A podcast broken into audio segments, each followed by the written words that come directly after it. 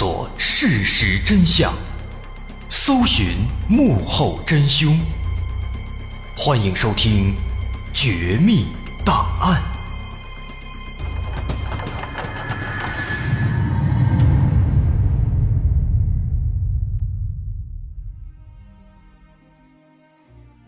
还原事实，探索真相。欢迎您继续关注我们的《绝密档案》，我是大碗。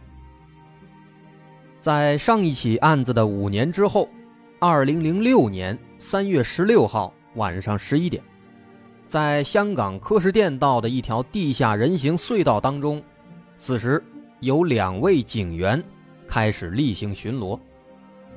这两位警员，一个叫冼家强。一个叫曾国恒。这条隧道呢，位于一个十字路口的下方，它有很多个出入口。同时，这个隧道呢很特殊，它是两个巡逻景区的一个汇合处。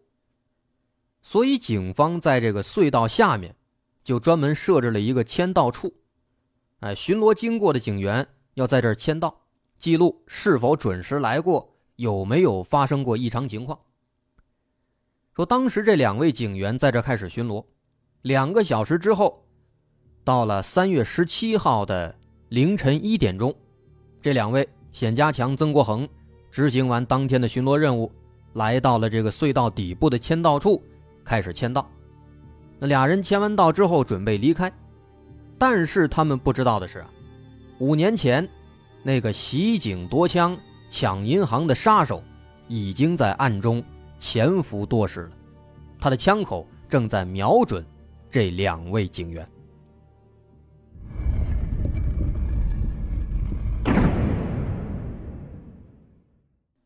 其实，在刚刚这两位警员来到这儿之前，这名杀手已经潜伏进了隧道拐角处的另一端。这个杀手故意把隧道拐角墙壁上的那个凸面镜给转动了位置，如此一来。警员经过的时候，就看不到拐角另一边的情况了。凌晨一点十二分，这两位警员签到完，正要离开。当他们沿着隧道楼梯往上走的时候，突然就看到啊，在这楼梯拐角的地方，有一个神色可疑、戴着黑色假发、戴着一个深色的一个大眼镜的一个男子。这男子呢，双手放在腰间，一动不动的站着。在那墙那儿靠着，冼家强当时走在前面，他抬头一看呢，感觉这人啊很奇怪，就想开口去盘问，问问这到底是个干嘛的，大半夜的在这站着有什么事儿呢？但没想到这个时候，这个奇怪的男人却突然从腰里掏出手枪，砰砰两枪，直接打中了冼家强，然后马上抬枪，又对着后面的曾国恒。他的头部直接开了一枪，这突然中了两枪，冼家强自己都懵了，瞬间的麻木感已经让他感觉不到疼痛了。他趁着自己还没有倒地，马上拔枪进行还击。这砰的一枪打出去之后，虽然说没有打中要害，但也一枪打掉了对方手里的左轮手枪。这凶手见势不妙，一把上前就抓住了冼家强的左手，就跟很多这个警匪片电影里边演的一样，他想要把这冼家强的枪口反过来指向他自己，而冼家强也一样，开始拼命的把枪口指向对方。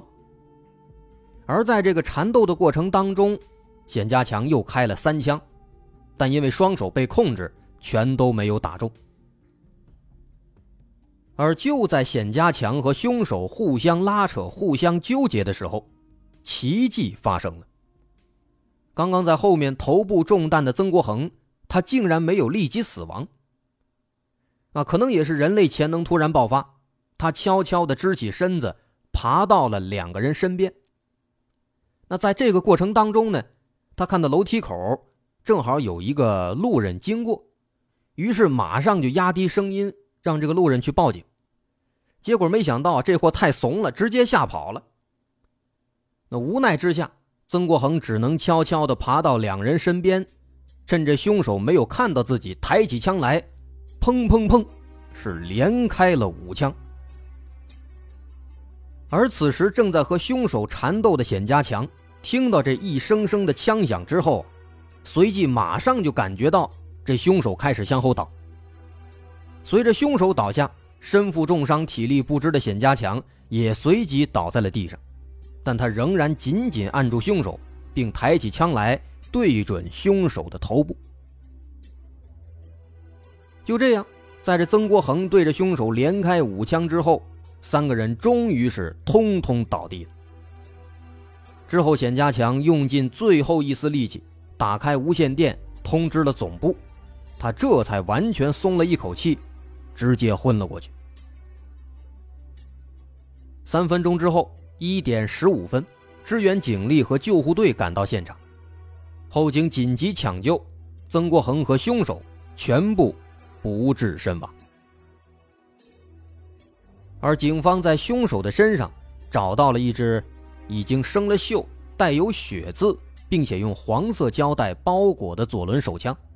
这把枪经检验，正是五年前被杀害的警员梁承恩的。那么也就是说，袭警夺枪、抢劫银行的那个凶手，现在他终于被击毙了。除了枪械。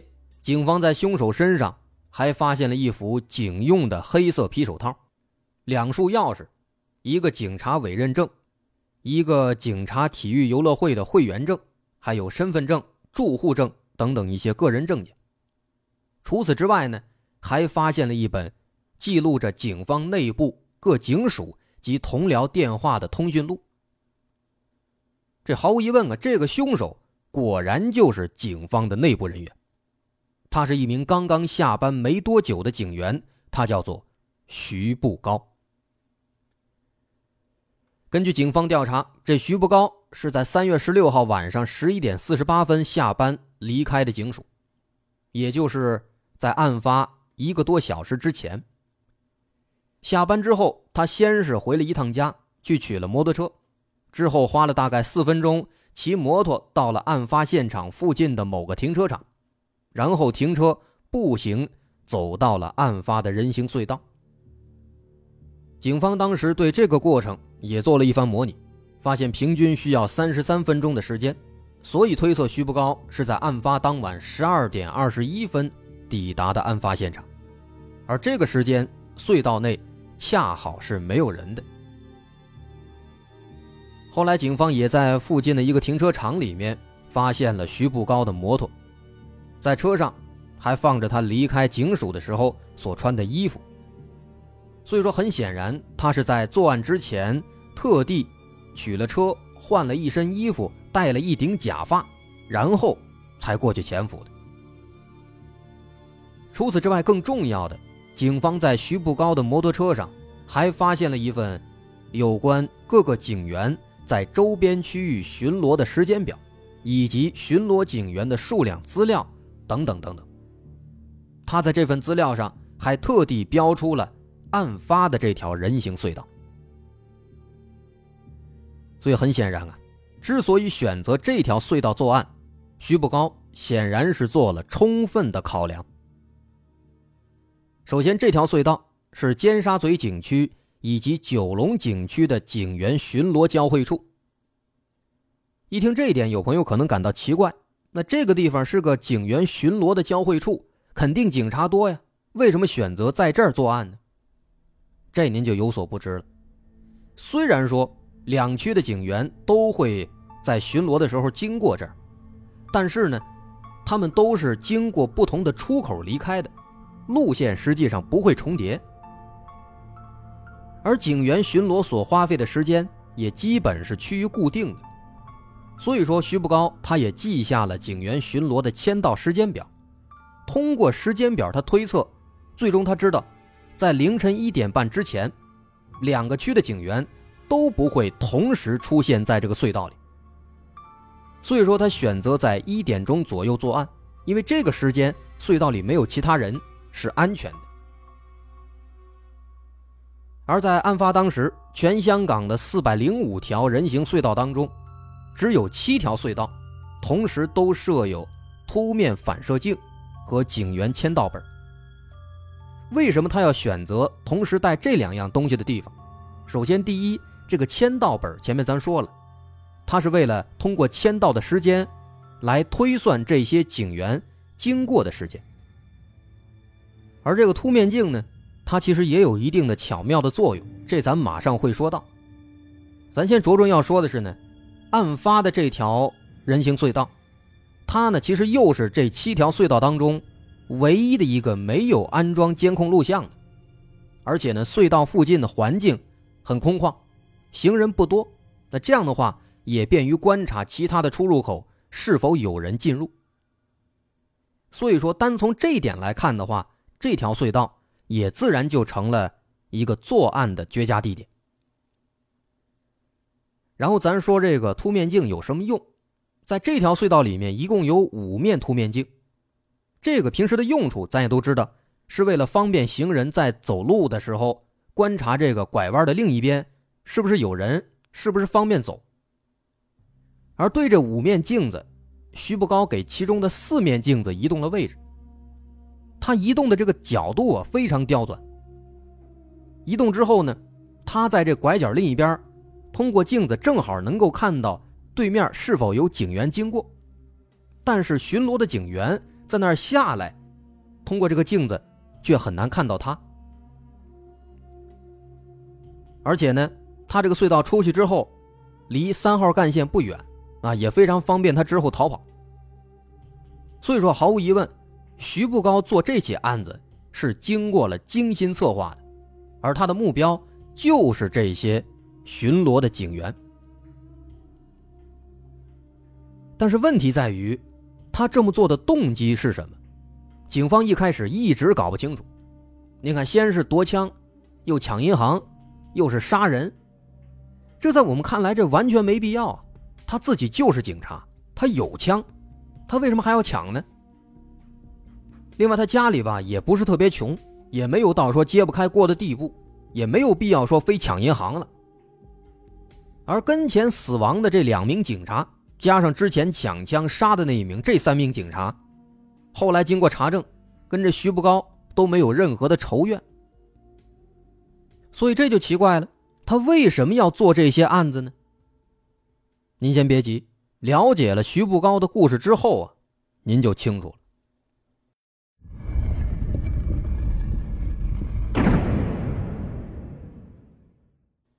这个徐步高，他是闽西客家人。老家在福建省邵武市，但是很小的时候，他就跟着家人移民到了香港。啊，有关说幼年时期移民这样的案例啊，我们之前说过一些。比如说，之前在这个多重人格犯罪档案当中，我们说过一个案例：回避性人格障碍，美国第一校园杀手赵承熙，他就是一个有这样的经历的典型的例子。啊，幼年时期的孩子。对于这种环境的突变，会非常的迷茫，他不知道去如何适应新的环境，而且基于从小的环境，他逐渐形成的这个世界观，甚至是学习的语言，在新的环境当中都会面临崩溃。再加上那个小朋友都不见了，所以这样的巨变对一个孩子来讲是影响巨大的，他很崩溃。所以，很多孩子在面临这样的事情之后啊，都会出现孤僻、自闭或者抑郁的倾向。那么，如果孩子自己调整不过来，父母没有发现，那么就会直接影响这个人的一生。幼年时期的徐步高，他就是如此。在这种不良情绪的影响之下，不善言辞、不善社交的徐步高，在学校属于孤僻的另类。他自己比较老实，而且小时候长得又胖，所以别人光欺负他，学习成绩呢也不太好。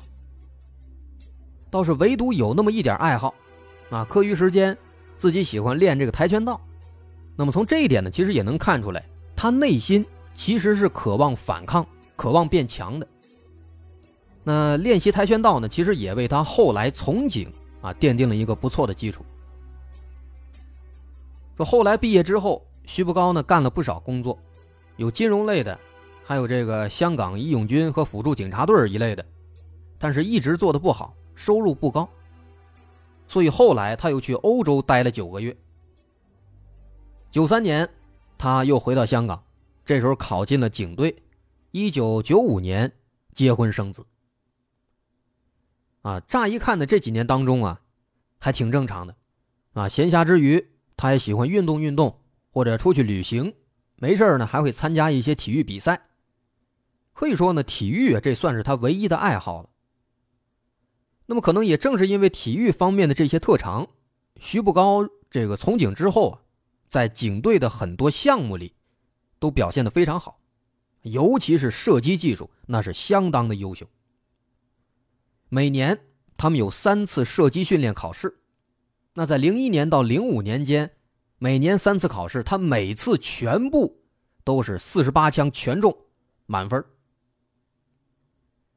啊，提到这个，他射击能力强，这儿有个细节，啊，他这个射击功力了得呀，而且呢，他是左右手都能开枪，都很厉害。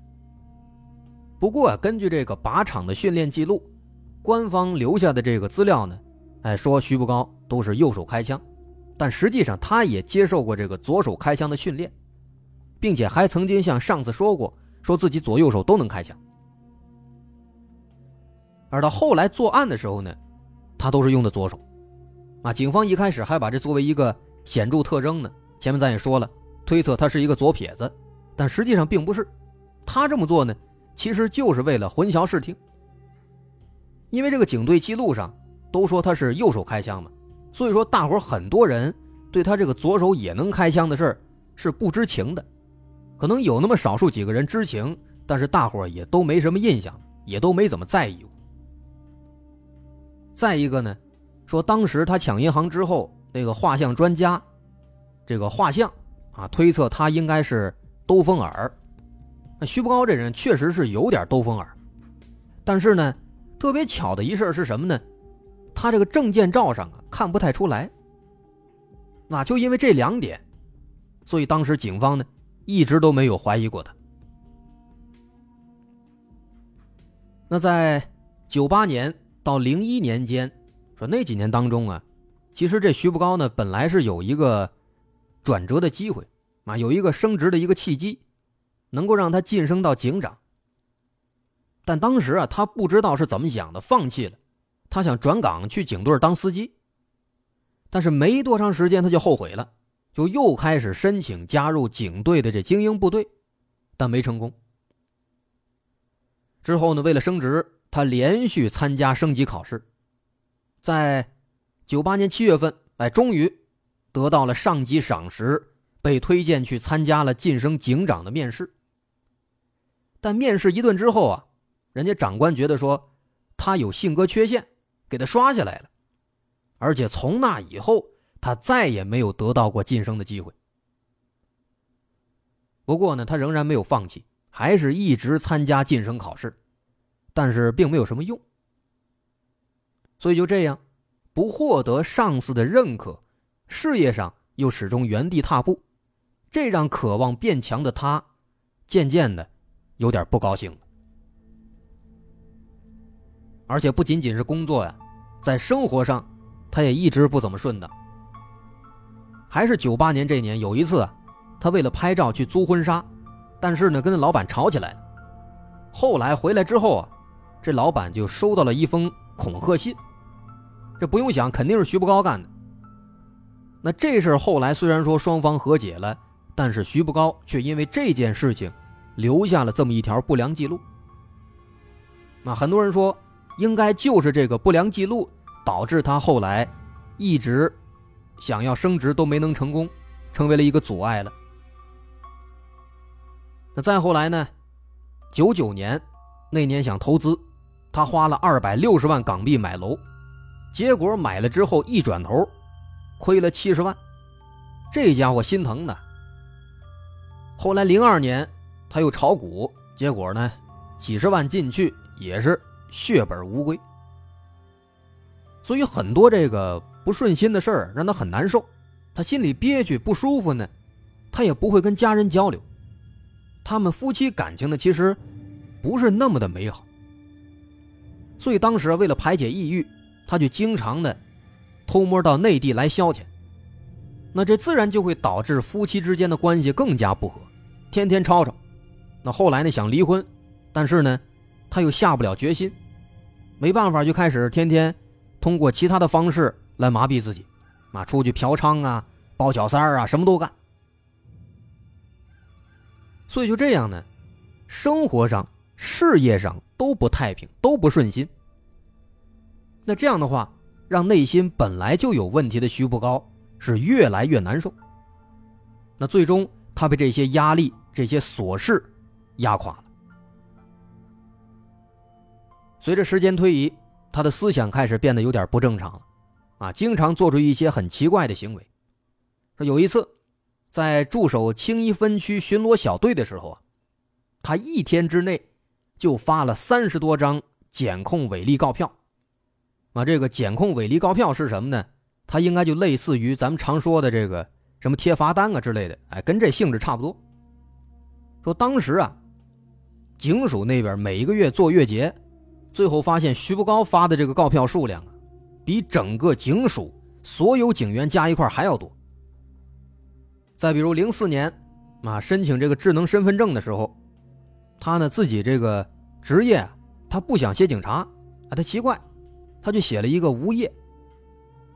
并且呢，渐渐的，他还开始对这个政治表现出高度的热情，到处宣扬一些很奇怪的理论。有时候甚至在这个食堂吃饭的时候，哎，好多警员都坐着吃饭的一块他呢突然站起来，大声的唱国歌。但是有时候呢，他又会突然大肆宣扬一些反党反民的言论，啊，总而言之啊，行为反常，让人非常不解。那么这些行为呢？我们其实可以看作是他在通过这种非常规的极端的方式，来发泄自己内心的一些抑郁，啊，或者也可以理解为他用这种方式，希望能够证明自己的能力。因为这个事业上始终停滞不前，一直受挫，这一直是他的一个心结。因为他打小被欺负，他希望自己强大，希望自己能够被证明，但是呢？在事业上，他一直不得志，所以他就想通过自己开更多的告票，或者宣扬更激进的理论这样的方式来证明自己这个能力是很强的，是完全没问题的。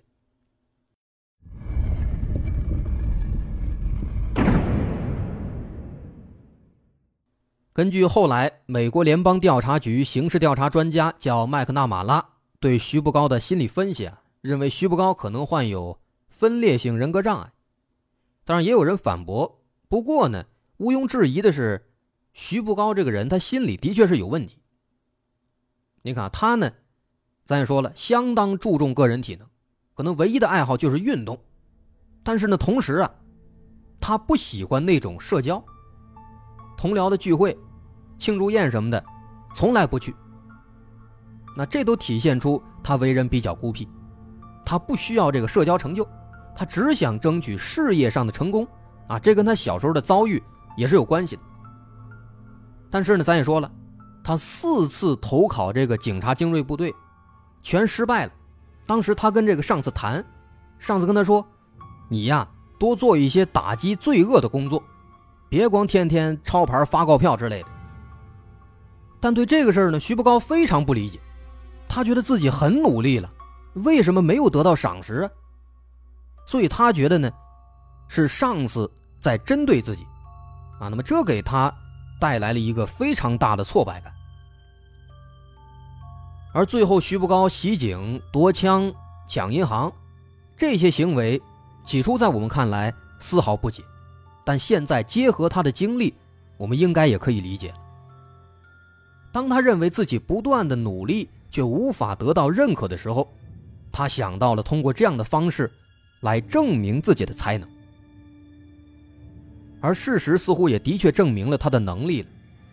三起案子，前两起的确很完美，警方毫无办法。但是到了第三起，他却失败了。这似乎也在冥冥之中的在警告他，说他的上司并不是有眼无珠，他也并没有自己想象当中的那么强大。在事发之后。香港媒体把徐步高称为“魔警”，意思说他的心理问题严重，存在心魔。事实的确如此，是他的心魔导致了他最终走向灭亡。但其实深究下来，究其原因，也不能说只怪他自己。就像之前我们说过的那个美国第一校园杀手赵成熙一样，一个恶魔的诞生，他自己身上的错误毋庸置疑。但同时，在早年间的蜕变时期、幼年时期的徐步高，面对环境突变之下所产生的茫然与无措，是否有人注意到并且加以疏导和调整呢？在最后。咱们推荐一个电影，根据这起事件改编的，叫《神探》，由杜琪峰执导，刘青云主演，豆瓣评分八点五分啊，值得一看。那么到这儿，有关徐步高的故事，咱们也就算是说完了。我是大碗，如果您喜欢，欢迎关注我的微信公众号，在微信搜索“大碗说故事”，点击关注即可。好，咱们下回再见。